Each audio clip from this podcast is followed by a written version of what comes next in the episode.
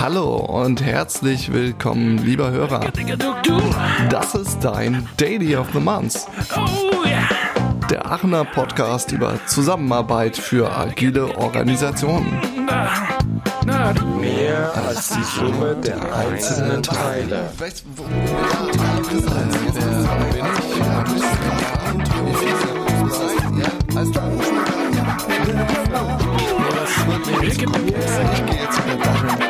Ja, hallo, guten Abend und willkommen zur Folge 15 von euer Daily of the Month. Also leider stecken wir mitten im zweiten Lockdown fest und wir versuchen aber heute Abend mit einem guten Gin und gute Unterhaltung das Gefühl von Freiheit zu erleben. Also eine Sache, die der Coronavirus uns klar kommuniziert hat, ist die Verstrickung unserer Welt, sowohl als eine Welt, die mit steigender Komplexität konfrontiert ist. Also jetzt versuche ich wie immer ähm, die Buche zu schlagen zum Thema ähm, von der letzten Folge. Also wir haben letztes Mal mit der Hara Pasquale gesprochen über Innovation Ecosystems. Und was wir jetzt schon bei der, in dem Wert Ecosystem hören, ist, dass wir versuchen jetzt, es wird versucht, es wird versucht überall äh, Systeme aufzubauen, die die Natur ähneln. Also wir versuchen jetzt die Natur zu kopieren, indem wir ähm, komplexe Umwelt aufbauen mit Diversität, und wir versuchen jetzt so Innovation in unserer Gesellschaft, sowohl als in unserer äh, Wirtschaft. Also wir wollen die Komplexität benutzen, indem also ein, einen Nährreichboden für, für Wachstum und für eine gesunde Gesellschaft aufzubauen also und habe jetzt mehrmals jetzt das Schlagwort des Abends genannt. Ähm, das ist Komplexität. Wir haben, Chris und ich haben heute Abend äh, den Mark Lamberts eingeladen. Er ist Agile Coach, komplexer Mann. Also das hilft jetzt, mit äh, uns dann zu erzählen über Komplexität. Er ist Schriftsteller von Mehr Bücher, inklu die intelligente Organisation und das Buch Verantwortungsvoll führen in eine komplexe Welt. Also Marc, äh, der Titel ist für mich äh, sehr ein Zungenbrecher, also das ist ein bisschen schwierig. Ähm, er ist unser Hex Experte, er ist Agile Coach von Metro Digital. Ähm, wir werden das Thema Komplexität sowohl als der Phänomen vom Emergenz. Also Emergenz ist, wenn wir mit Komplexität dann arbeiten, dass es, dass das, wir wissen, dass es eine Ungewissheit da. Und da ähm, haben wir, wir vertrauen den Prozess, dass das ähm, rauskommt, dann etwas Neues, das wir nicht vorher wussten, dass das die Summe aller unserer Teile ist mehr als was wir angefangen hat. Also unsere Leitfrage für heute Abend ist, wie kann Emergenz im Unternehmenseinsatz für Wertschöpfung und Problemlösung genutzt werden? Also Dankeschön, dass du hier mit uns bist, Marc. Äh, hallo und willkommen. Hi, hi Joshua. ähm, super, dass du da bist. Ähm, Chris, äh, bist du auch noch da? Ich, ich bin auch da. Ich nipp noch gerade an meinem Kaltgetränk, aber ich bin da und äh, schön, dass du da bist, Marc. Ja, freut mich da zu sein. Bin mal ganz gespannt, wo wir heute enden werden und wo es überhaupt anfängt. das weiß keiner. Wir wissen das auch nicht so genau. Aber äh, oft fangen wir mit äh, einem Lied an und äh, unser Gast stellt sich vor mit einem Lied. Ich glaube, du hast ein, eins ausgesucht. Äh, könntest du ein bisschen uns darüber erzählen? Ja, äh, das Musik, äh, dieses Stück Musik habe ich deswegen ausgewählt, weil es auf der einen Seite äh, perfekt meine Lieblingstanzmusik repräsentiert.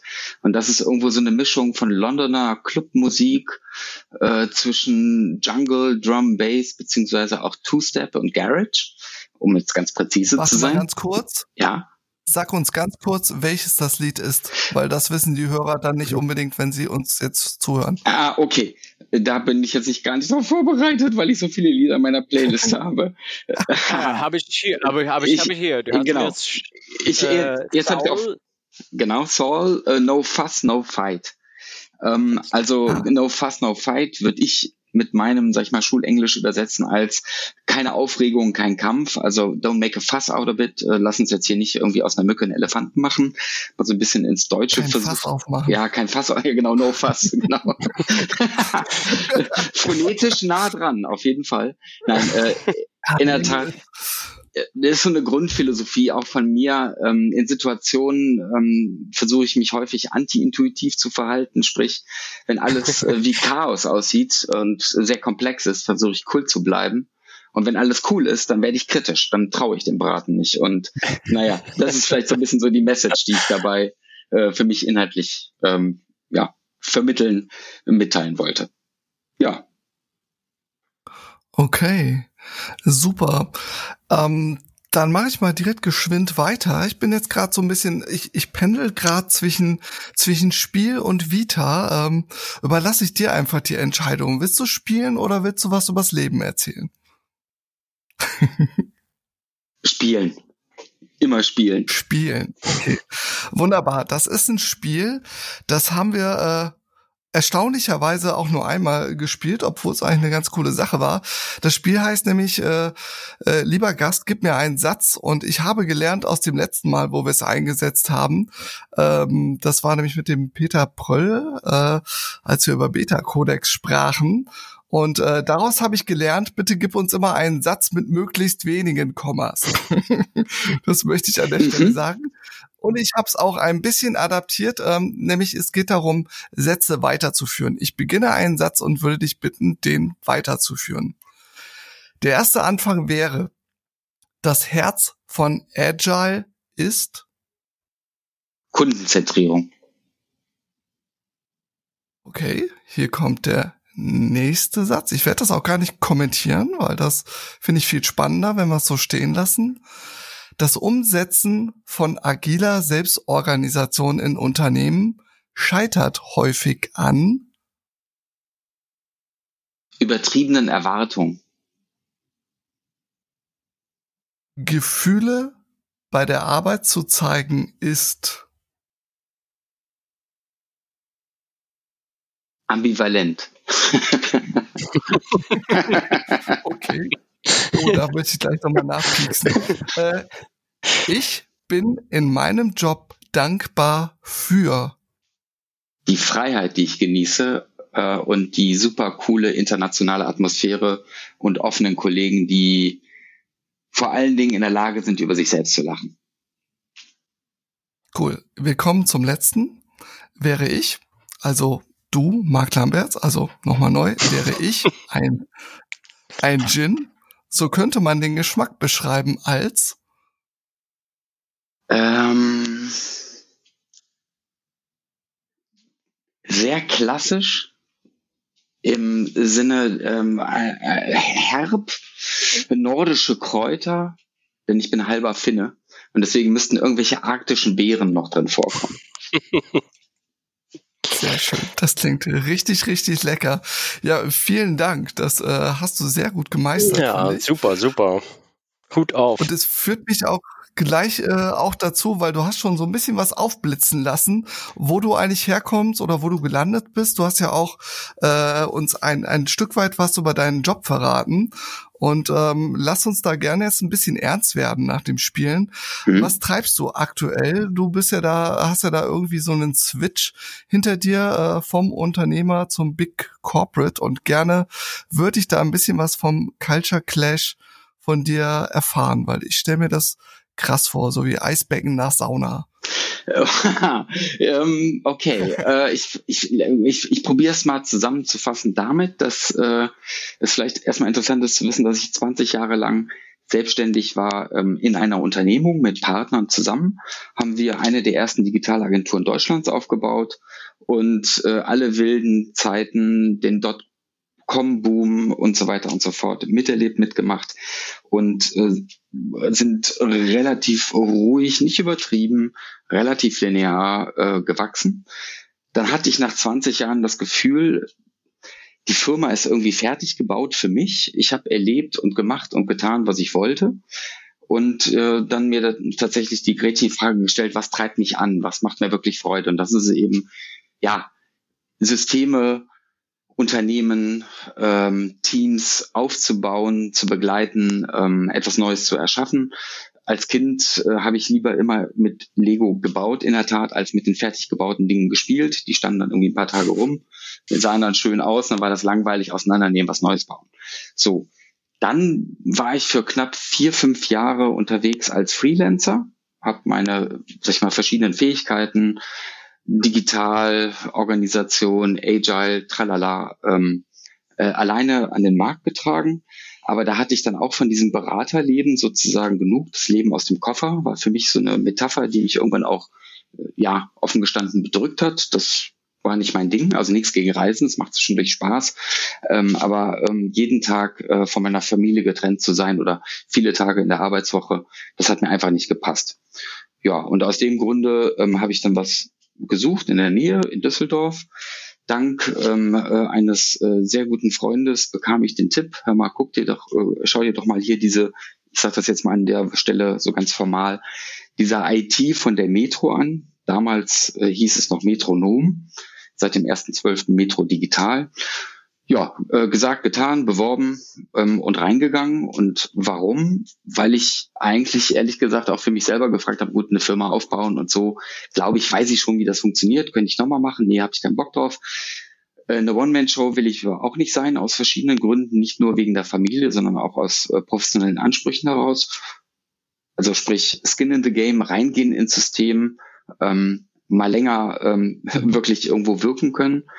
Und dann hat da aus mhm. meiner Sicht ganz vieles gepasst. Und so bin ich jetzt bei der Metro Digital, die sich ja um die digitalen ähm, IT-Technologiethemen bei der Metro kümmert. Und zwar von bis.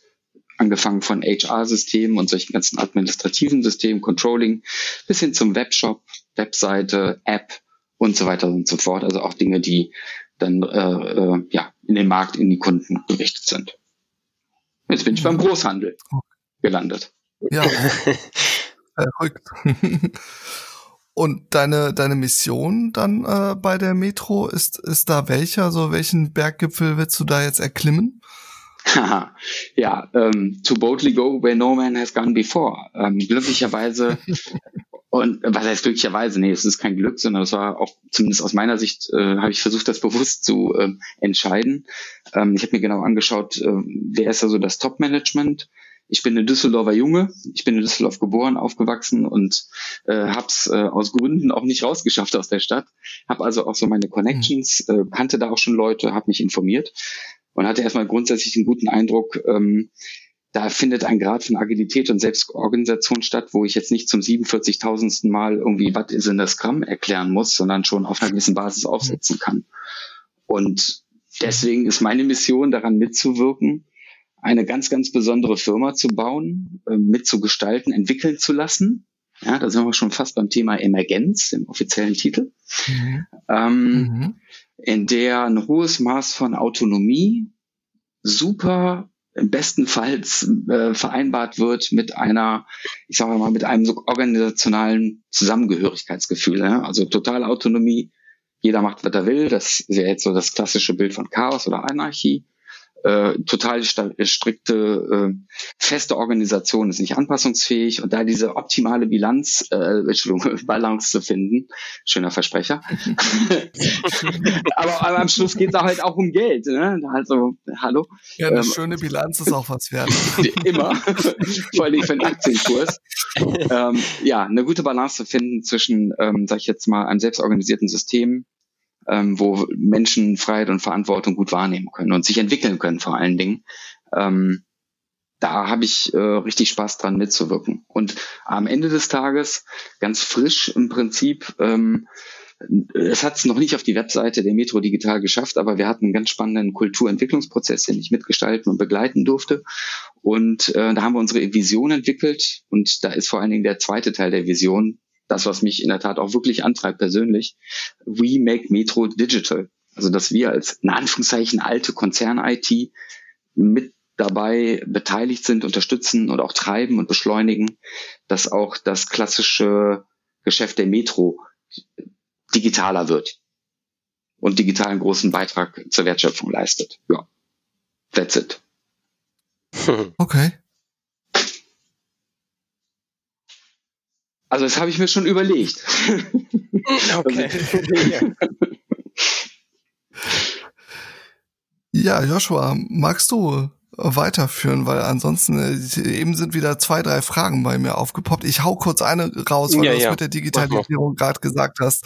Ähm, war ich nämlich just heute bei einem Vortrag zu äh, ja das große Buzzword Digitalisierung und unter, unter anderem sagte der Vortragende, naja, viele, ähm, da, da ging es viel um so Kontextmaschinenbau, sage ich mal, ja, wo das halt auch gerade ein ziemlicher Akt ist äh, oder viele sich damit beschäftigen, wie kommen wir irgendwie in die äh, in die digitale Welt, sagen wir es mal so. Ähm, und Mhm. er meinte, dass viele sich so rein drauf konzentrieren, wir nehmen das bestehende Geschäftsmodell und machen das jetzt auf Biegen und Brechen in digital und eigentlich müsste viel mehr Gewicht drauf gelegt werden und da liegt eigentlich der Schatz von Digitalisierung, dass man sich mit den neuen Methoden, mit den neuen technischen Möglichkeiten neue Modelle über die digitale Geschäftsmodelle und dass da eigentlich zu wenig äh, dann umgesetzt wird. Äh, ist das bei euch das Gleiche? Also wie, wie Ähm, ist es? Also geht es wirklich nur darum, das Bestehende jetzt irgendwie digital zu machen oder konzipiert ihr da eine ganz neue Art von Geschäft für die Firma? Eventuell führt Nee, das auch nee. zu weit. Ich weiß Nee, nicht, wie viel du darüber sprechen darf. Äh, Ja, ähm, lass es mir so formulieren. Auf der einen Seite gibt's natürlich auch in Digitalisierung hat die klassische, ähm, sag ich mal, Perspektive der Effizienzsteigerung, also alles, was so Exploitation anbelangt, ähm, Hm. äh, bestehende Prozesse halt schneller, schlanker äh, und so weiter und so fort, aber das genügt ja nicht. Ne? Ähm, weil wenn man, ich glaube, wer war das hier, der ehemalige ähm, E-Plus-Vorstand, äh, Dirks oder wie hieß der nochmal, wenn man einen scheiß Prozess digitalisiert, dann hat man halt nachher einen scheiß digitalen Prozess. Ähm, es geht schon natürlich auch darum, äh, das Business auch an gewissen Stellen ähm, zu treiben, mit Einsichten zu kommen, die, sag ich jetzt mal, wir als äh, digitale Eingeborene mit uns bringen, ähm, auf die das klassische Brick and Mortar, also sprich das normale stationäre Handelsgeschäft, nicht kommt. Ähm, deswegen würde ich es auch nicht unbedingt als ein Entweder-Oder sehen. Ähm, woraus aus meiner Sicht vor allen Dingen ankommt, ist äh, Digitalisierung als soziotechnische Angelegenheit zu interpretieren. Also digital heißt ja nicht nur Tech, sondern da steht, ist ja immer noch der Faktor Mensch. Da sind ja Menschen, die irgendwelche Anwendungen bedienen und äh, Technologie benutzen als Instrumente für, für welchen Zweck auch immer. Höher, schneller, weiter, whatever. Einfacher vor allen Dingen, würde ich sagen. Ähm, aber ja, auch das ist sicherlich Teil, sag ich jetzt mal, des Transformationsprozesses zu verstehen, dass es eben nicht nur um ähm, irgendeine Bestellung, ein Online-Vorgang kann jetzt besser bearbeitet werden. Äh, das alleine genügt nicht, sondern natürlich müssen wir auch, ähm, und das predigen wir bei uns auch, und das tun wir auch wirklich, auch tatsächlich strukturell ist das angelegt, sogenannte Discoveries, ne? also wo die Tech-Teams erstmal ähm, schauen, was können wir an unserem Produkt verbessern. Und das geht natürlich nur, indem man sich mit Kunde und Business beschäftigt. Von daher ja, ähm, beides gleichzeitig, bestehendes optimieren, aber vor allen Dingen auch explorieren und schauen, wo sind neue Opportunitäten.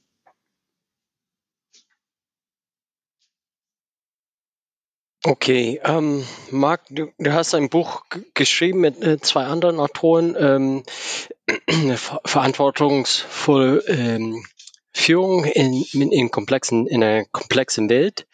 Ähm, das ist so ein, auch Komplexität ist auch ein, ein Buzzword. Es kommt im VUCA-Welt. Wie viele Leute benutzen diesen Begriff jetzt? Ähm, äh, können wir damit anfangen? Können wir ein bisschen Komplexität runterbrechen, ein bisschen auspicken, was das ist, damit wir ein bisschen besser verstehen können, ganz genau, was das heißt, wenn wir die Komplexität steigt in unserer Welt. Mhm. Puh. da, da, darf ich ranten, kurz zu Beginn? Äh, ja. Im Rahmen einer Begriffsklärung möchte ich gerne ranten.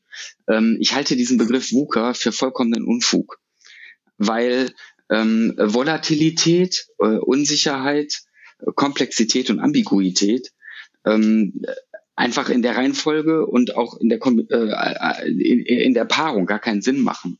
Denn äh, Volatilität, Unsicherheit und Ambiguität sind meistens die Folge von Komplexität. Und das wird einfach in einen Begriff geschmissen. Und deswegen habe ich da echt, da habe ich äh, mittlerweile, äh, da bin ich auf Krawall gebürstet, da kann man auch auf meinem Blog einen, äh, einen Post zu lesen. Nee, weil das ist alles, äh, damit fängt's an, weißt du, wenn man nicht bei den Begriffen sauber ist, dann haben wir schon direkt schon die erste Möglichkeit, Komplexität zu steigern. Sprich, ich dachte, dass du dachtest, dass ich dachte, äh, und äh, Chris dachte, dass ähm, Joshua dachte, dass Mark dachte. So, und raus. voilà, da sind wir schon in der, ja, ja, genau. Und damit haben wir nämlich Komplexität. Hä? Wie viele okay. mögliche Systemzustände gibt es gerade gleichzeitig oder Möglichkeiten im System und Interpretationsformen, äh, äh, verschiedene Szenarien, die man sich vorstellen kann ähm, und irgendwann übersteigt es unseren ko äh, kognitiven, äh, äh, ja, kognitiven Apparat und platt gesagt. Ähm, das Problem ist, wenn mich jemand fragt, was ist Komplexität, ähm, das ist echt gar keine leichte Frage, ähm, weil jede Antwort, wenn sie kurz sein soll, besteht immer äh, oder da besteht immer die Gefahr, dass man trivialisiert und dann tatsächlich ähm, sag ich mal, eine Todsünde aus meiner Sicht begeht, sprich dem Kontext äh, nicht gerecht wird. Deswegen muss ich ein bisschen ausholen. Ja, okay, verstehe, verstehe. Ich versuche es aber schnell zu machen, trotzdem. Ähm, ein einfaches Beispiel wäre, wenn ich versuche, Komplexität ähm, anhand der möglichen Zustände in einem System zu begreifen und zu unterscheiden, was ist einfach, kompliziert, komplex, chaotisch. Ich benutze jetzt einfach mal so die äh, Sprache da von dem berühmten Kinneven, äh, Kinneven, äh, Entschuldigung, mein Walisisch ist nicht so gut, Zünnefin, kannte man es lesen als Deutscher zunächst, äh, äh, Modell. Und ähm, nehmen wir einen Würfel, der hat sechs Seiten und ähm, solange dieser Würfel sechs Seiten hat, ist der Möglichkeitsraum relativ simpel, ne? eins bis sechs. Kriegt man auch sogar mit unserem, glaube ich, kognitiven Apparat, wie gesagt, ganz gut verarbeitet. Mhm, ja, ja. Da nehmen wir meine, äh, meinetwegen ein kompliziertes Beispiel. Drei Experten treffen sich und diskutieren über, ähm, weiß ich nicht, irgendein Thema und die haben eine unterschiedliche Anzahl an Ansichten. Da wird schon an, da fängt schon langsam an, kompliziert zu werden. Ne, weil äh, wenn ich dann Option 1, äh, A1 mit B7 kombiniere und dann gibt's noch die Permutation C9, also sprich dieses Varianten generieren, da wird schon unübersichtlich. Aber das komplizierte Kontexte kannst du meistens noch knacken, sage ich mal ganz platt, äh, wenn man genug nachdenkt. Äh, man braucht eigentlich nur genug Zeit, um die Aufgabe zu lösen.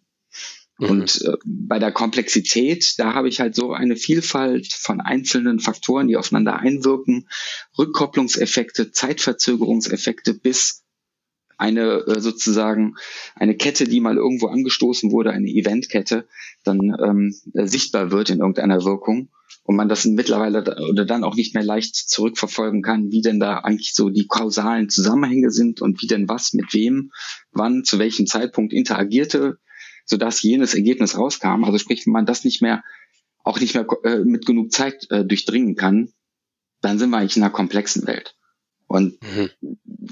in, sobald man dann auch noch mit digital was zu tun hat, der Dynamik von irgendwelchen neuen, weiß nicht, Technologien, Hardware, Software, Protokolle, ähm, äh, plus das, was dann auch noch die Präferenzen der Kunden anbelangt. Ich glaube, dann ist es relativ plastisch was Komplexes. Und danach geht's dann noch chaotisch. Ja, Entschuldigung, letzte, dann, das muss ich abschließen für mich logisch, pardon, Chris. Ähm, äh, chaotisch hieße dann, da ist dann wirklich gar kein Muster mehr erkennbar und es ist wirklich alles nur noch vollkommen random, vollkommen zufällig.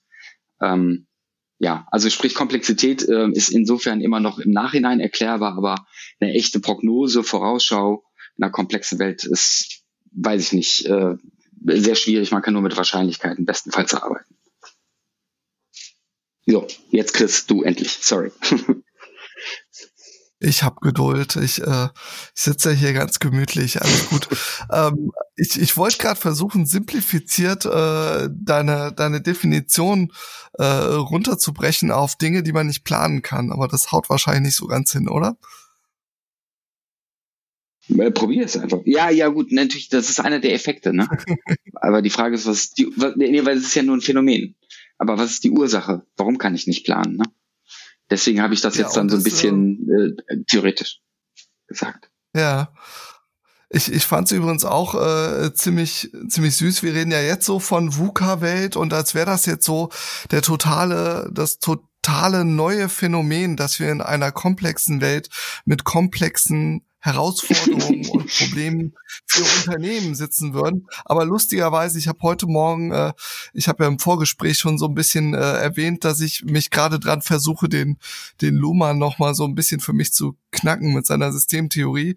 Äh, der hat mir lange Zeit so ein bisschen äh, immer zu finster geguckt und jetzt versuche ich gerade mal wieder einen Anlauf. Und da gab es so ein Interview und der Reporter fing das Interview damit an, wir leben ja in hochkomplexen Zeiten und dann guckte ich so auf die Jahresangabe, das waren die 70er. Wenn das da schon hochkomplex war, was haben wir denn jetzt? Ja. Das ist doch der Wahnsinn. ja, ja, ja, deswegen, ich glaube, ähm, und das muss ich jetzt leider dummerweise so sagen. Ich glaube, ähm, weil ich habe mich damit noch nicht äh, wissenschaftlich beschäftigt oder mal geguckt, ob irgendwer dazu geschrieben hat. Aber mein Eindruck ist, dass jede Zeit immer quasi, es ist, äh, äh Komplexität ist natürlich auch ein relatives Phänomen. Sprich, mhm. ähm, Beispiel, ähm, mein Auto ist kaputt und da ist ein Mechaniker ähm, äh, von meiner Lieblingsmarke, deren Namen ich nicht sage, natürlich auch hier im öffentlich-rechtlichen Rundfunk. ähm, und mhm. der ähm, guckt sich das an, das Problem, macht eine Analyse, zack, löst das. Für den war das simpel. So, jetzt lass mich mal vor dem Motor stehen. Ja, also ich bin froh, wenn ich weiß, wie ich die äh, Motorhaube öffne. Äh, und danach hört es dann auf. Ähm, und ich habe eine grobe Vorstellung davon, was da wahrscheinlich passiert. Aber hm, ich bräuchte ziemlich viel Try and Error, um das Ding zu reparieren. Also äh, ne, es kommt immer auf den jeweiligen Wissensstand an. Das möchte ich sagen. Ob mir ein Problem komplex erscheint, und Wissen ist mehr als nur natürlich jetzt irgendwie das, was ich in Wikipedia oder irgendwo nachlesen kann, sondern natürlich auch, ich meine, auch Erfahrungswissen. Mhm.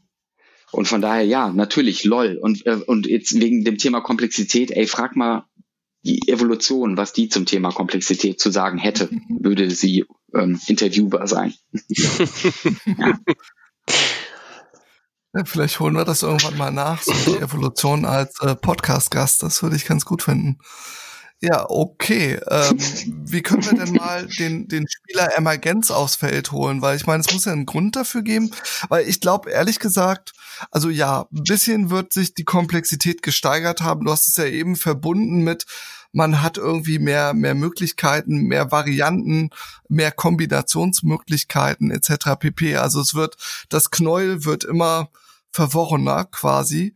Ähm, aber ich glaube, ein großer Teil ist einfach, dass früher auf eine bestimmte Art mit Komplexität, äh, Komplexitätsreduktion umgegangen wurde, weil äh, eine Gesellschaft an sich, da sind wir wieder beim Luhmann, äh, Komplexitätsreduktion ist irgendwie ein Überlebensprinzip von Systemen, weil ansonsten kommt das auf seine hochkomplexen Beziehungen nicht mehr klar irgendwann. Ähm, aber irgendwann gab es jetzt so ein so ein Veränderung, dass die Art, wie man damit umgeht, sich äh, beginnt zu ändern. Und dafür gibt's eventuell gute Gründe. Also wieso äh, sucht man jetzt so Sachen wie Emergenz oder agile Ansätze auch? Was glaubst du? Naja, ähm, im Kern geht es ja darum, Komplexität äh, mit der passenden Komplexität zu begegnen, um sie sozusagen wie ein Schwamm aufzusaugen, zu absorbieren. Ähm, deswegen jetzt mal ganz platt gesagt, warum arbeiten wir gerne heutzutage lieber kostfunktional und haben alle Fähigkeiten äh, in einem Team drin? Naja, weil die halt eben dann auch hoffentlich wahrscheinlich mit den Ressourcen ausgerüstet in der Lage sind, in ihrem Umfeld ihre Probleme zu lösen weil sie alles haben, was sie brauchen, weil sie nicht um Erlaubnis fragen müssen, weil sie eine relative Autonomie haben.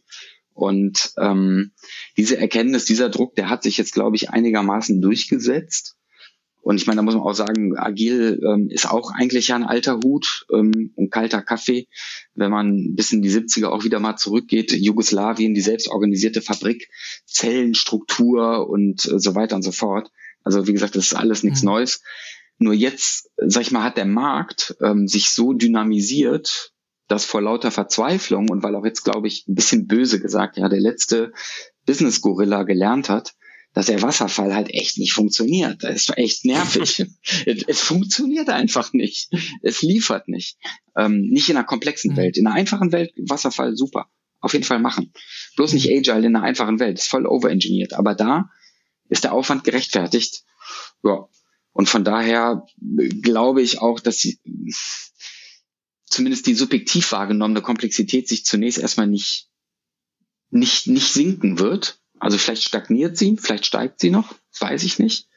Ähm, die Frage ist halt auch immer dann nochmal um auf diesen Punkt von vorhin, der ist wirklich wichtig. Ne? Also wenn äh, Komplexitäten äh, relatives Phänomen ist, dann war vielleicht für einen Renaissance-Künstler eine bestimmte Evolutionsstufe in, seinem, in seiner Kunst ein komplexer Prozess. Heutzutage mit dem, was wir Menschen, worauf wir aufbauen können auf diesem Wissen, das darf man nicht vergessen, ist dann ein ganz anderer künstlerischer Akt, äh, weiß ich nicht, wesentlich komplexer als das, was dann dieser äh, Typ gemacht hat. Aber es ist halt immer relativ. Ne? Man muss immer die Dinge in dem Kontext in ihrer Zeit betrachten.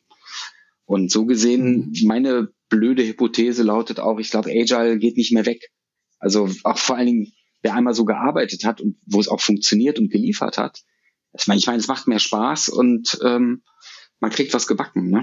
Äh, besser als halt eben der alte Tayloristische Ansatz, den ja auch Joshua ganz zu Beginn erwähnt hatte. Und ich, ähm, du hast etwas, ich glaube, erwähnt, dass es sehr, sehr wichtig ist für Komplexität äh, und diese Autonomie. Und wenn wir, also wenn wir das, ähm, wenn wir ein Team äh, betrachten, dann das ist sehr wichtig, dass die einzelnen Teilnehmer sind autonomous, ihr selbst Entscheidungen, zu treffen und das auch, das dabei hilft, ähm, in manche, also wenn das funktio richtig funktioniert, dass das Team als System, ganzes System funktionieren kann, ja. Also ich glaube, viele haben die Idee, wenn, wenn das alle Autonomie haben oder entscheiden dürfen, dann wird das Chaos, weil alle wollen Chef sein und aber das kann auch äh, funktionieren, ne? Ja, das jetzt, jetzt sind wir eigentlich ganz nah dran an dem Thema Emergenz. Jetzt, ähm, was, welches ja erstmal, muss ich direkt abgrenzen, ein Riesenthema ist, ob ich das äh, aus der Physik, äh, also äh, Perspektive der Physik, der Biologie, Mathematik, ähm, äh, Philosophie oder whatever, äh, äh, Systemtheorie betrachte. Ich will das lieber erstmal so ganz pragmatisch sagen, äh, was ist es? Und dann, glaube ich, wird auch deutlich, wie wir es nutzen können. Auf der einen Seite, ja, so, so Hands-on-Erklärungen aller Lamberts wäre Handwerker-Style. Ja, ich habe da einzelne Elemente, die, äh, wenn sie zusammenkommen, andere Eigenschaften aufweisen, als wären sie alleine. Was so ein bisschen nachher nach diesem Aristoteles klingt. Ne? Äh, das Ganze ist mehr als die Summe seiner Einzelteile, was er auch so nicht gesagt hat. Aber egal, die Grundidee ähm, ist in dieser Aussage enthalten. Und wenn ich jetzt äh, ein gutes Agile-Spiel spiele, dann benutze ich jetzt mal den Begriff, den der Peter Kruse auch gerne äh, benutzt hat, die Übersummativität. Dann sind wir hoffentlich äh, zusammen schlauer als einzeln. Aber das ähm, ist nur eine Möglichkeit, wie die Emergenz sozusagen, in welche Richtung das Pendel ausschlagen kann. Das kann genauso auch die andere Richtung einnehmen. Ne? Zusammen sind wir dummer, dümmer als ähm, vielleicht ein einzelner Mensch, der alleine was machen würde. Ne? Also es gibt ja auch strukturelle Verblödung, muss man auch sagen. Also deswegen Emergenz ist jetzt nicht so hurra, super, sondern Emergenz ist wie Gravitation. Ist halt da und passiert. Merkt man ja, wenn man in den Workshops Leute zusammensteckt. Ja. Aber nochmal kurz zum Verständnis. Also ähm, dieses, äh, die Summe ist, ist mehr, also mehr als die Summe seiner Teile, äh, Aristoteles. Also ist das schon alles, was Emergenz aussagt, dass irgendwie ähm, ja, also boah, wie sagt man's? Ich glaube, Aristoteles hat das ja irgendwie äh, gesagt, äh, nicht nach Art eines Haufens. Oder er hat das irgendwie mit der mhm. Silbe beschrieben. Also Bar ist nicht dasselbe wie B plus A, was ich auch schon so ein bisschen verwirrend fand. Also ist das alles, was Emergenz ausdrückt? Ist es mir noch gar nicht so wirklich klar, was ich aus diesem Begriff, äh, ja, was ich damit mache. Ja, Boah, ja, ähm, nee, natürlich nicht. Ne? Ähm, äh, vielleicht so ein bisschen besser zu fassen. Ähm, äh, Emergenz ist eigentlich gar nicht so unbekannt. Wir kennen das eigentlich von all diesen Milliarden Meetings und Workshops, in denen wir gefühlt schon gesessen haben. ähm, wo entweder etwas emergiert, etwas entsteht, wo Menschen, die noch nie vorher zusammen zu einem Thema in irgendeiner Firma zusammengesessen haben, um das mal zu besprechen. Und alleine nur, weil die miteinander reden, gar keine Magie, gar kein großes Geheimnis, ähm, und weil sie offen miteinander reden können, das ist vielleicht dann irgendwie das, was wichtig ist, äh, findet ein Informationsaustausch statt und der eine erkennt dem anderen und umgekehrt Lösungsmöglichkeiten, äh, neue Ideen, um äh, Probleme zu lösen. Super. Alleine da fängt schon ähm, Emergenz an, eigentlich bei der Kreativität. Und zwar in, in der sozialen Interaktion, ganz wichtig. Für mich, also aus, mein, eben aus meiner Sicht. Ähm, ja, und jetzt ist die Frage, wie nutze ich sozusagen das, was ohnehin stattfindet, dass Systeme Strukturen suchen, stabile Zustände und dass diese Zustände nicht im Vorhinein vorhersehbar sind, sondern erst eigentlich durch die Interaktion gestehen, entstehen. Wie kann ich das äh, sozusagen produktiv nutzen? Was ist das, was ich, was mich an Emergenz interessiert, an dem Begriff? Abgesehen von den Milliarden Möglichkeiten, das noch weiter ähm, zu vertiefen. Und das ist auch das Einzige, worüber ich fairerweise, muss ich sagen, reden kann. Alles andere habe ich mal angerissen und ähm, und Emergenz hat natürlich auch was mit Change zu tun. Nochmal. Das wäre vielleicht auch nochmal wichtig für mich, ähm, was ich auch bewusst im Unternehmensalltag versuche, sag mal so als Idee mit zu äh, verwenden. Ähm, wenn Phasenübergänge entstehen, wenn Veränderung stattfindet. Also jetzt mal ganz blöd gesagt, physikalische Metapher, wenn ähm, aus Eis Wasser wird oder aus Wasser wird Dampf, ne? also wenn der Aggregatzustand sich ändert. Dann gibt's ja auch quasi, ja, dann emergiert eine neue Eigenschaft durch das mhm. Hinzuführen oder Entfernen von Energie. Uiuiui, wie metaphorisch. Und wir sind heute in heutzutage in so einer Welt, wo wir wollen alles messen und ähm, strategisch planen und mit äh, Big Data alles messen und dann große äh, Prognose ausgeben und so äh, äh Emergenz ist ein bisschen Vertrauen, dass etwas passiert. Ähm, wir wissen noch nicht, was das passiert, aber wir vertrauen, dass es, also ich glaube, dass die Eigenschaften da ist, ist Vertrauen, ja, dass es ähm, etwas ergeben wird. Ja, im sozialen Kontext auf jeden Fall. Das ist der Trick. Und ich meine, als Facilitator kennt man es vielleicht auch selber. Also dieser Spruch, wenn man eine Agenda vorstellt irgendwelchen Leuten und sie gucken einen mit großen Augen an und man muss dann irgendwann mal sagen, ja, trust the process. trust the mhm. process. Wir gehen da durch und das Verrückte ist, wir wissen nicht, was passieren wird, ähm, aber die Wahrscheinlichkeit ist extrem hoch, dass wenn wir hier heute cool miteinander interagieren, wird irgendwas passieren, das ist größer als wir selber. Und wir kriegen in kürzerer Zeit eine echt coole Lösung entwickelt, zum Beispiel.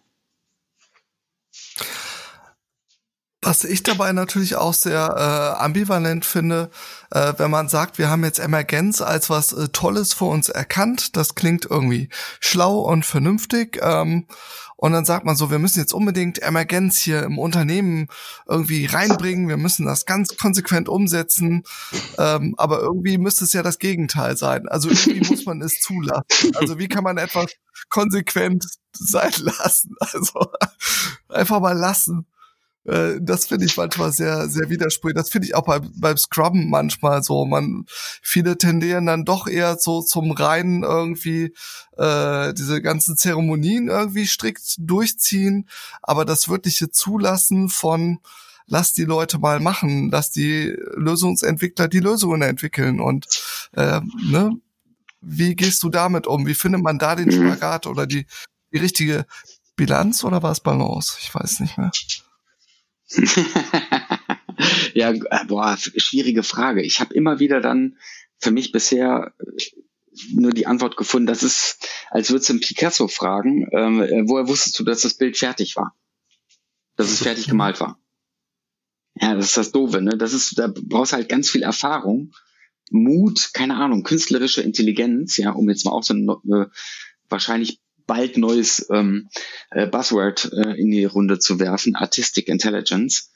Hm, schwierig. Also was, was definitiv nicht geht, ist Müller in meinem Büro, wir brauchen mal bis morgen äh, Emergenz, ja? Können Sie das mal eben organisieren?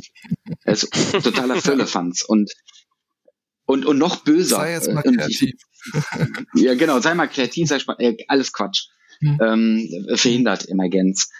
Ähm, sondern du brauchst ja eher Leere und Mangel, aber egal. Ähm, da können wir gleich noch drüber sprechen. Was ich nur sagen wollte, wenn ich jetzt, weiß ich nicht, 100 Affen in einen Raum stecke, ich meine das jetzt als wirklich biologisches Experiment und nicht Affen-Menschen vergleichen, ganz wichtig. Aber wenn ich jetzt 100 Affen in den Raum tue und 100 Jahre warte, wie viel Dollar würdest du darauf wetten, dass die ähm, sprechen, schreiben und lesen lernen? Hm. Ne? Also Emergenz ist jetzt auch nicht so, ja, äh, einfach mal so alle zusammen und dann entsteht schon was Tolles, tralala. Das genügt auch nicht. Ich glaube, da so braucht liefen früher die Meetings ab, ne? Ja. so, jetzt brainstormen wir mal. Ey, ich, nee, never, ever, never, ever.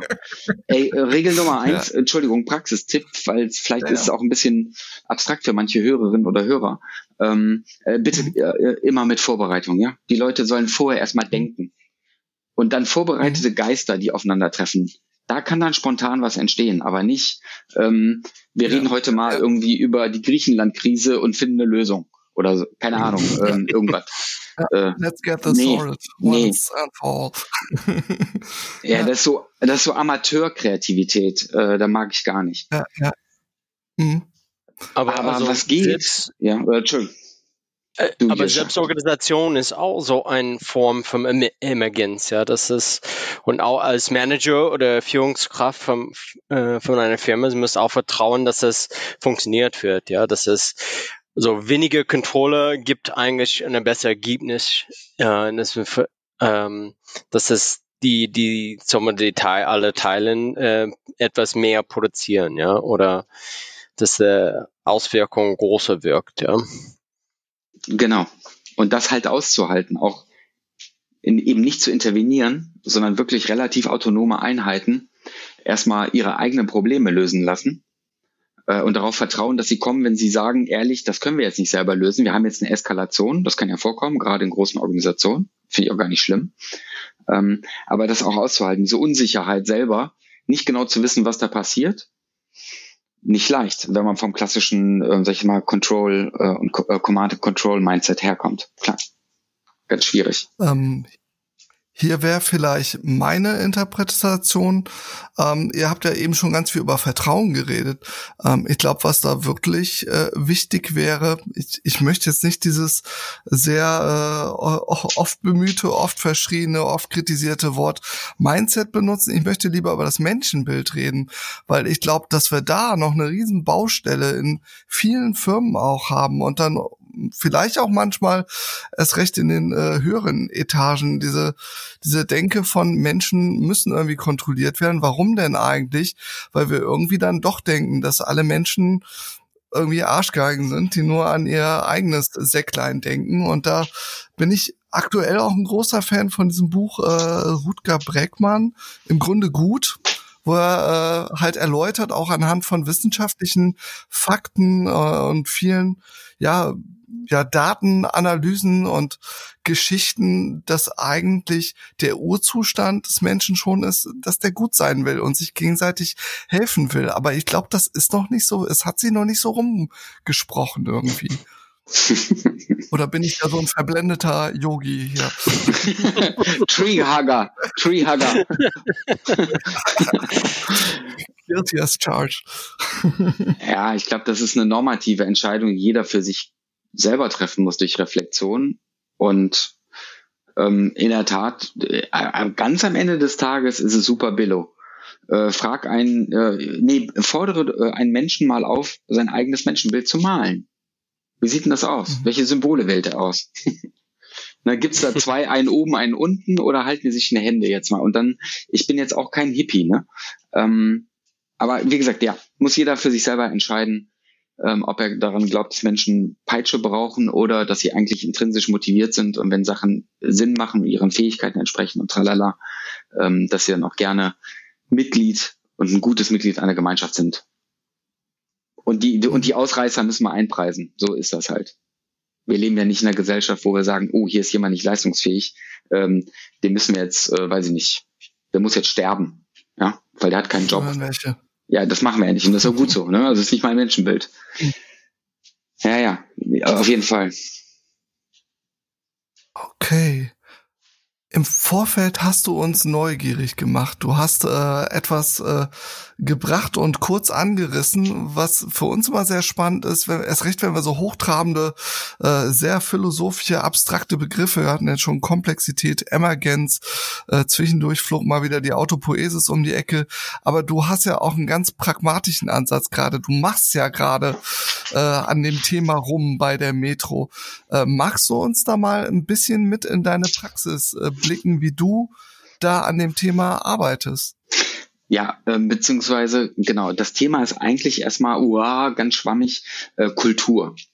Ähm, und ähm, ich will es gar nicht hier äh, zu tief machen, äh, ja, äh, zu, äh, zu stark diskutieren.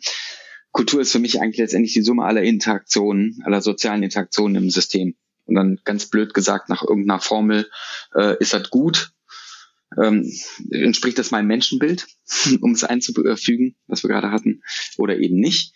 Und wie können wir das einfacher machen, äh, miteinander gut umzugehen ähm, und Ziele zu erreichen? Und auch natürlich zu respektieren, wir sind hier im Businessumfeld, das ist keine NGO. Ähm, hier gibt es Shareholder und die haben auch ähm, aus ihrer Sicht in unserem System berechtigte Ansprüche. Daher ähm, das Beispiel, als jetzt von der Metronom ähm, der Übergang stattfand in die Metro Digital und dass auch ähm, sich bestimmte Veränderungsprozesse mehr als nur ein Renaming war, sondern tatsächlich halt auch die Firma äh, viel klareren Fokus eben auf diese ganzen Business- und Opportunity-Geschichten hat, die wir vorhin auch hatten zum Thema Digitalisierung. Ging es jetzt also darum, die Identität zu beschreiben. Und um das zu verstehen, äh, muss ich einmal ganz kurz sagen, wir haben zwei, ähm, äh, quasi zwei Länder, die diese Metro digital stark prägen. Das ist einmal ähm, Deutschland als Mutter, Stammland, klar, aber auch Rumänien, schon seit einigen Jahrzehnten. Und äh, unser Ziel ist es, wir wollen eine Firma werden. Uns äh, will es egal sein, wo, ob ein Mensch in Brasov, in Cluj, in Bukarest, ähm, in Berlin, in Hannover oder in Düsseldorf sitzt. Wir sind alle Kollegen und wir sind eine äh, Firma und wir sind ein Team. Und um dann eben diese neuen Kulturartefakte zu entwickeln, das war jetzt ein bisschen lang, das Intro, ich weiß, ähm, namentlich Purpose, Vision, Mission und unsere Core Values, ähm, da haben wir eine Auswahl gemacht. Wir haben sozusagen das Phänomen der Emergenz wollte ich von vornherein nutzen, aber die Frage war so, was brauche ich, damit eine gute Gruppe zusammenkommt, die etwas entwickelt, was in der idealen Welt spritzerlos eintaucht, in dem Moment, wo wir eine Feedbackrunde mit der ganzen Organisation machen. In Klammern, wir sind jetzt 1000 Leute ungefähr. Ähm, und dann war das eigentlich relativ simpel. Wir brauchten ein gutes Fraktal sozusagen, ein Sample, eine Probe aus der Organisation. Also eine gute Mhm. Eine faire Mischung aus, und jetzt kommt schon der erste Trick, sprachlich, nicht Deutschen und Rumänen, sondern der Locations in den Ländern. Weil nämlich Berlin ist mal auch echt anders als Düsseldorf und in Klammern auch zum Glück und beabsichtigt. Ein anderer Spirit. Das ist, ist auch okay, ja, ja, Diversität, äh, jetzt mal nicht als Schlagwort, sondern ernst genommen. Aber auch äh, äh, Brasov ist nicht wie Bukarest. Ne? Auch das ähm, und von daher weg von diesen Nationalities einfach nur noch Locations. Dann klare Regel, auch wenn das nicht der Unternehmensproportion entspricht: 50 Prozent Frauen, 50 Prozent Männer. Oder wenn jetzt Transmenschen dabei gewesen wären, keine Ahnung, kann ich jetzt nicht erklären, aber hätten wir auch gelöst. Gab es nicht den Fall. Mhm. Ähm, also sprich äh, Location ähm, Diversity, Gender Diversity und dann hat es sich zum Glück, und das war nicht planbar, das war Emergenz oder ein bisschen auf Wetten oder Lottospiel, eine coole Mischung aus erfahrenen Hasen und auch jungen äh, Menschen, die auch noch nicht so lange in der Organisation sind, also auch eine gute Mischung zwischen den Professionen und Erfahrungshintergründen. Das waren dann 24 Manneken und die haben dann in einer, ich sag mal, typischen eine Mischung aus World Café, Design Thinking, selbst erfundenes Format auf eine Miro-Board-Logik innerhalb von drei Sessions, also innerhalb von insgesamt 21 Tagen vom Kickoff bis zur Lieferung, an diese vier Dinger gebaut. Wir haben es für Feedback mit der Organisation. Und was ich dann an dem Beispiel demonstrieren möchte, ist, es war ganz, ganz wenig planbar. Wir hatten ein Ziel, wir hatten einen Rahmen, äh, okay. Aber tatsächlich, was kommt raus, gibt es keine, keine Garantie. Das hätte ja auch voll in die Hose gehen können. Die Leute haben eine bescheidene Kommunikationskultur und so weiter und so fort. Das haben wir einigermaßen, wie gesagt, durch so ja den Rahmen, ähm, Moderationstechniken, Formate natürlich aufgegriffen. Aber das Geile ist, und das hat mich dann echt echt berührt, muss ich sagen. Da war eine Kollegin, ähm, die in Anführungszeichen in, in einem Bereich arbeitet, der für mich jetzt so inhaltlich nicht so super spannend ist, Compliance. Aber die hat die Vision. die hatte die Idee für die Vision. Und die hat mhm. alle sofort infiziert. Wir haben ein Gemeinschaftsgefühl darüber gekriegt. Das hat eine Dynamik gekriegt. Wie gesagt, das konntest du alles nicht planen. Du konntest nur den Raum, die Plattform bauen, wo es vielleicht möglich ist. Aber es gibt keine Sicherheit. Und, aber es war kalkuliert, natürlich die Wahrscheinlichkeit zu erhöhen, dass es gelingt und dass wir in einen guten, guten Flow kommen und einen guten Rhythmus. Aber wie gesagt, es war, es gab keine Sicherheit. Und das ist für mich ein Beispiel, wie man dann halt auch Emergenz in Anführungszeichen orchestrieren kann. So, jetzt habe ich super lange ausgeholt und ganz lang gesprochen. Nächste Frage bitte.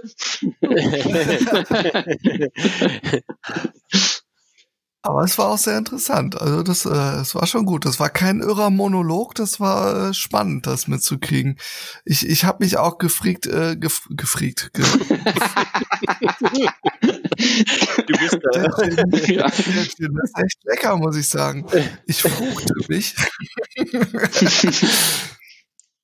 ähm, wie, in, inwieweit habt ihr das loslassen können? Also ihr moderiert, also wo, ähm, ja, weil das finde ich immer die große Kunst, dass, dass man es nicht übersteuert, ähm, aber auch den richtigen Rahmen setzt, dass die Leute dann wirklich auch alle zu Wort kommen und dann nicht wieder die normalen äh, gewohnten Gruppendynamiken zustande kommen, wo die Berggorillas dann die ganze Zeit rumschreien und die etwas stilleren Personen eigentlich komplett über den Mund gefahren werden oder sich irgendwann nur noch zurückziehen. Erst recht, wenn man eigentlich nicht äh, irgendwie einen Plan durchziehen will, sondern äh, embrace the chaos, äh, da etwas von sich aus aus dem System entstehen lassen will. Mhm. Was was ist da? Was ist der Trick? Ja, also erstmal war die, ja, die, also erstmal war es schwierig, weil wir halt nur ähm, äh, virtuell arbeiten konnten unter den aktuellen Rahmenbedingungen. Ähm, Im ja. Raum wäre es leichter gewesen, die, ähm, ich sag mal, Introvertierten, die auch so diese Gedanken, Ideenperlen haben, ähm, mhm. dass man die halt heben kann. Und deswegen haben wir so Liberating Structure-mäßige Elemente drinne. Ah, nice. Ähm, mhm. Dann haben wir natürlich so Retro-Klassiker äh, gemacht, wie ähm, äh, ne, jeder hat einen Beitrag, jeder muss halt ein Sticky auf Miroboard, äh, einen virtuellen Klebi erzeugen und dann auch mal zwei, drei Worte dazu sagen, was hast du denn damit gemeint, ähm, um so erstmal grundsätzlich den Austausch zu fördern. Dann ist es natürlich auch, wir hatten echt saugeile Moderatoren, darf ich sagen, ähm, die halt auch äh, Erfahrung, Fingerspitzengefühl, Empathie haben, um mal jemanden einzubremsen, der irgendwie gerade vielleicht aus Versehen auch manchmal gar nicht böse gemeint einen Ego-Film fährt oder umgekehrt äh, still, äh, jemand, der so still war, einfach anzusprechen. Sag mal, du hast die ganze Zeit nichts gesagt, was geht denn dir gerade durch den Kopf, wenn du das so alles hörst? Um sie zu involvieren. Mhm. Ja, mhm. ähm, und weil wir halt bei zwei von diesen drei Sessions halt auch immer eine Vorbereitung hatten, war es klar, jeder hat, jeder hat einen Beitrag in so einer, ja, in, in den jeweiligen Mini-Workshops, Sub-Workshops, die wir dann parallel haben laufen lassen. Mhm. Ja, also einfach äh, fragen, respektvoll, aber auch da wieder das sind so diese Dinge, da kann ich jetzt wieder so Kalendersprüche und so Businessweisheiten. Ja, man muss listen to understand. Wir hatten Regeln, ich habe Impulse gemacht. Das war vielleicht auch noch ein Trick. Genau, ein Trick hatte ich für dieses ganze Sense-Making-Thema. Also wie, wie kommt die Gruppe selber zu einer Definition und einigt sich ohne Intervention oder ohne Top-Down? Und das war ein Trick, äh, ein Spruch, da bin ich ein bisschen stolz drauf. Da habe ich, vielleicht werde ich auch noch mal irgendwie was drüber schreiben, äh, nämlich äh, Intention beats Definition. Also was ist die Intention, die jemand ausdrücken will? Und jetzt lass uns hier nicht nach irgendwie ähm, mhm. äh, Worterotik, Definitions, äh, äh, Galama, Labyrinth darin mhm. verlaufen. Mhm. Ja. ja. Mhm. Sehr cool. Also du hörst etwas äh, jetzt zum Thema Sense-Making. Äh, eine, eine Person, äh, Dave Snowden, du hast ihn schon ein bisschen erwähnt, mit seinem Cynefin-Framework. Ähm, mhm.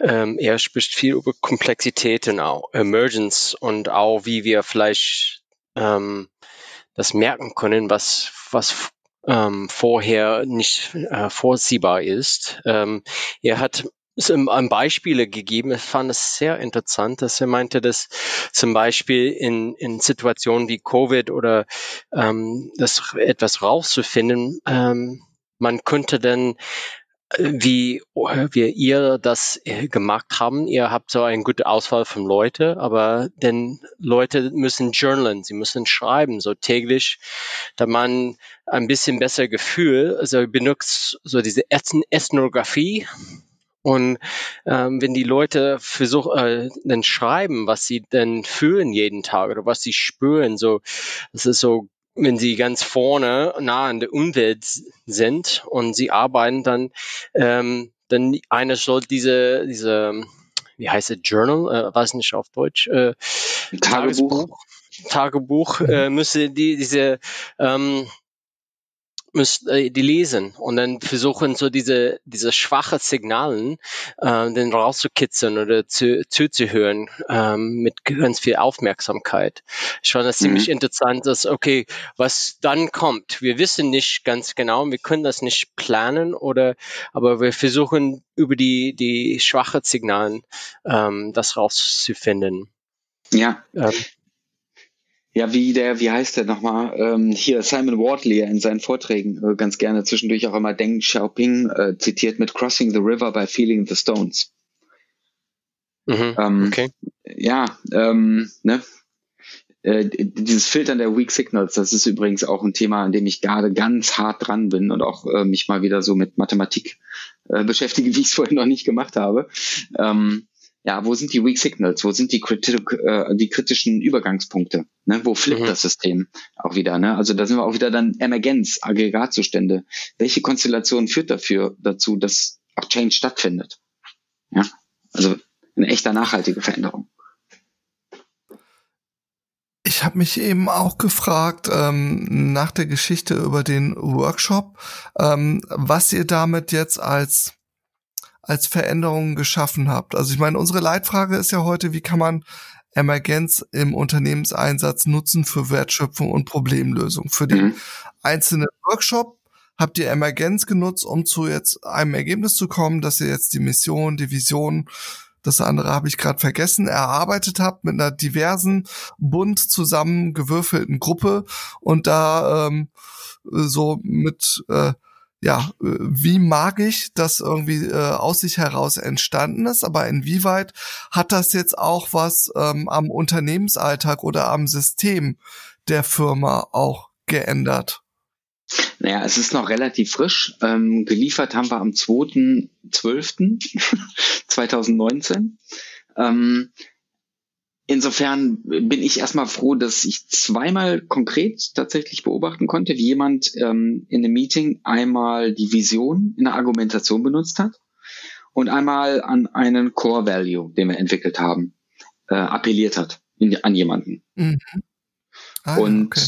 und das ist für mich, äh, da, da, also da springt mein Herz äh, drei Oktaven höher, weil darum geht's. Nicht irgendwelche äh, tollen Sprüche auf Poster, T-Shirts oder Kaffeetassen zu drucken, sondern natürlich bitte, ähm, lass uns damit arbeiten, lass uns darüber ins Gespräch kommen, lass uns daran auch gerne reiben und auch fragen, wer hat denn jetzt hier welche Interpretation? Super.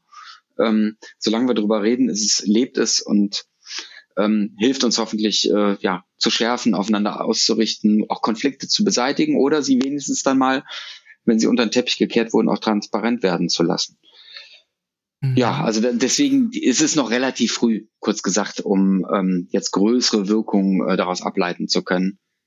Ähm, werden wir dann mhm. vielleicht auch sehen, jetzt wenn dann Recruiting losgeht, ähm, unter diesen neuen Maßgaben, äh, Onboarding-Prozesse darüber ablaufen. Es hat auch Auswirkungen nach innen ähm, zu bestimmten HR-Themen. Ähm, ja, aber das ist jetzt, dafür ist die Zeit noch zu kurz. Da brauchen wir noch äh, mehr Zeit, um Experimente und Daten zu sammeln. Ne? Also Experimente durchführen, Daten sammeln. Ja. Ja. Es ist ja dann eigentlich auch so dass äh, der Top-Bereich von, äh, ich weiß nicht, ob es normative Steuerung hieß. Also ursprünglich hatte der äh, Joshua dich ja ins Gespräch gebracht ähm, in Verbindung mit diesem VSM, mhm. äh, wenn ich das jetzt richtig wiedergebe, das Viable System Model. Yes. Ähm, und da äh, bin ich auch über so ein YouTube-Video von dir gestolpert, wo du einen Vortrag zugehalten hast. Ich glaube, du hast über äh, Fußball geredet und mhm. äh, am Ende hast du irgendwie so ein Tafelbild aufgemalt und ganz äh, am Ende kam dann diese normative Steuerung. Und mhm. äh, für diese Steuerung habt ihr dann quasi die Grundlage erarbeitet. Ne? Ähm, vielleicht, genau. weiß ich nicht genau. Ich habe mich halt jetzt gerade auch gefragt, inwieweit auch das VSM damit zu tun hat, was du da äh, veranstaltet hast.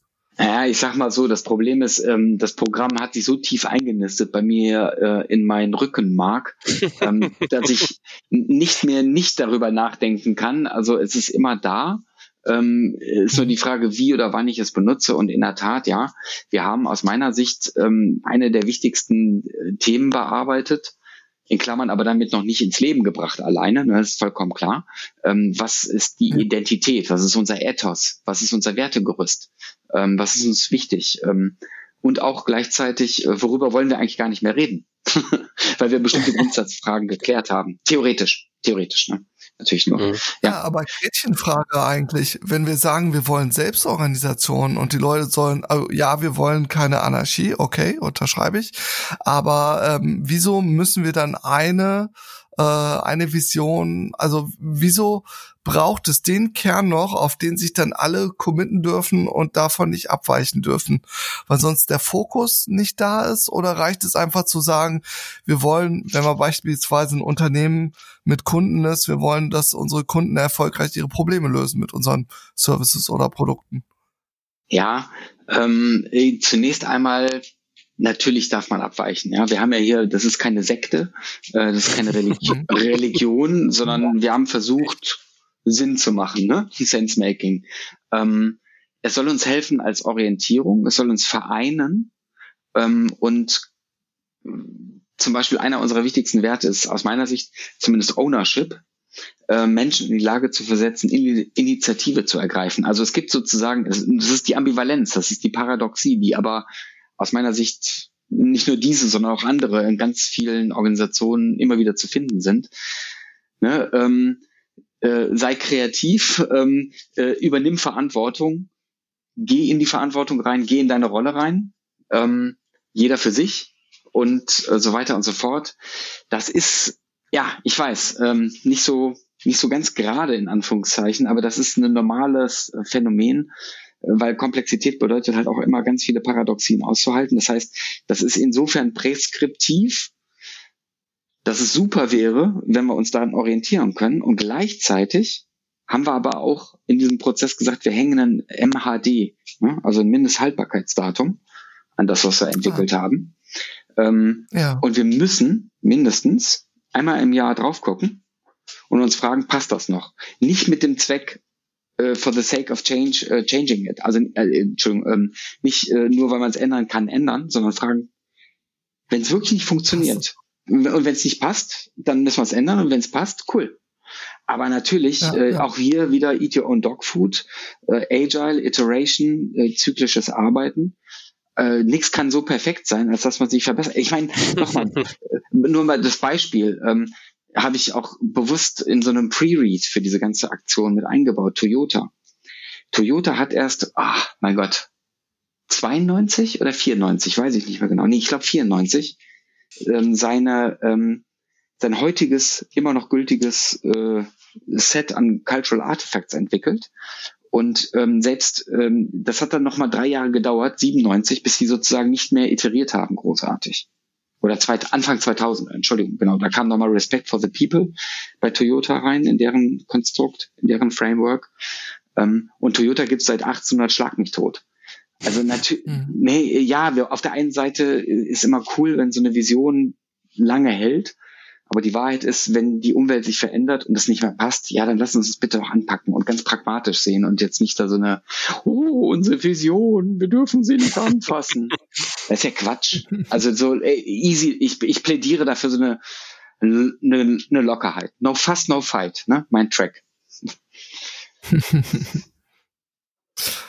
okay.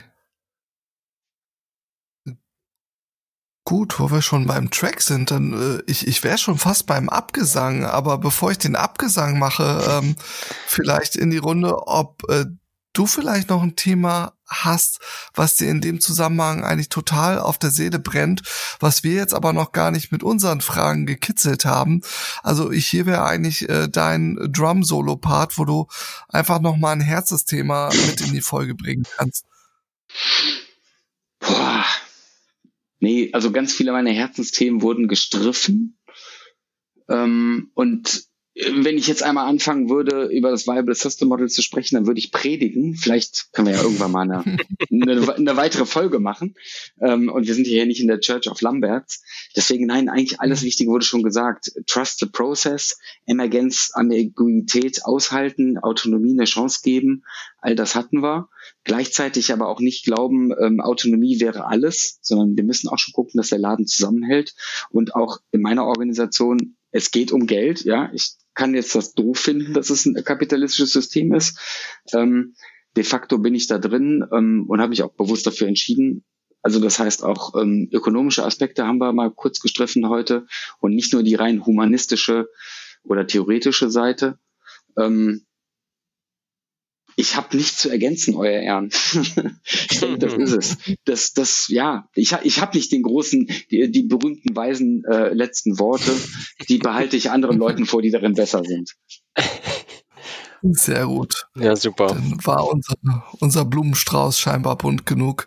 Joshua, hast du denn noch Frage, weil ich war so begeistert äh, im Vorgespräch, was du schon alles an Fragen und Assoziationen mitgebracht hast, äh, habe ich schon gedacht, da reicht die Folge gar nicht für. Hast du noch eine Frage an den Marc?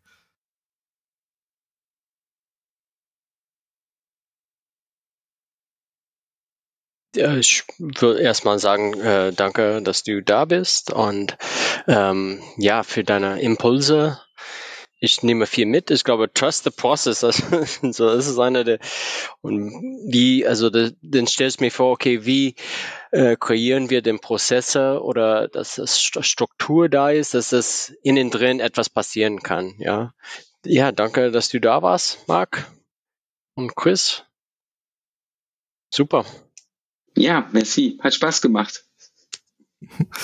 Gerne, gerne. Ähm, Genau, ich wollte am Ende noch, äh, ich habe euch nämlich auch einen Song mitgebracht und irgendwie passt der super gut zu dem Emergenzthema, weil äh, das ist auch so ein bisschen, ähm, ich habe in äh, unserem Vorgespräch auch ganz oft gedacht so an an Banderfahrungen zusammen jammen und dann überrascht sein, was so passieren kann, wenn einfach Leute mit Instrumenten sich äh, vollhängen und dann irgendwas machen, äh, das ist definitiv mehr, als würde man nur die einzelnen Instrumente hören. Und da habe ich einen sehr schönen Song von der nordischen Band äh, Kante, äh, der da heißt, die Summe der einzelnen Teile, äh, der da wie folgt geht. Wir bringen sie zum Klingen, sie bringt uns durcheinander, wir verstehen sie so wenig, wie wir uns untereinander denn in manchen Momenten ist sie für eine Weile mehr als die Summe der einzelnen Teile. Fand ich einfach schön, das kann man gar nicht mehr. Oh. Äh, ja, warm ums Herz. Äh, ich pack's in nice. die Shownotes vor allem und es kommt auf die Playlist. Und ja, Joshua, ähm, was geht nächstes Mal ab? Äh, wir haben ein kleines Überraschungsbonbon. Wie geht's weiter im Daily? Genau, wir haben ein schönes Event äh, im Januar hier und wir werden ein Crossover-Event, das heißt, wir ähm, wir unser Superheldenkräfte, wir teilen, wir kommen zusammen äh, mit der Scrum-Tisch Aachen und der Birgit, äh, ich weiß ihren Michael. Michael. Ja, Birgit Und mhm. äh, wir machen auch ein ähm, Entschuldigung, ein Liberating Structures Session mit äh, Scomtisch Aachen und alle, die auch mitmachen wollen. Also, und das wäre irgendwann in der, in der, in den Januar. Und dann im Februar werden wir mit der Birgit dann darüber sprechen, was ist da rausgekommen, wie könnte man das besser facil äh, moderieren. Und ja, wir sind ganz, äh, wir sind ganz gespannt, ja. Genau, das wird ein cooles Debrief im äh, nächsten Podcast. Jo, und damit würde ich sagen, sind wir raus. Tschüss, Marc, alles Gute nach Düsseldorf. Bis bald. Jo. Ciao, Jungs. Danke. Ciao.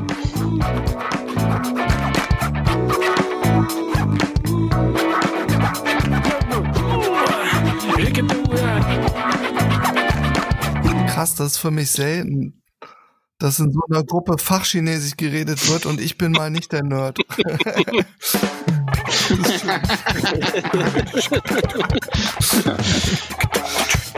der, der Camper. Nee, Camper. Scamper. Scamper. Scamper. Scamper.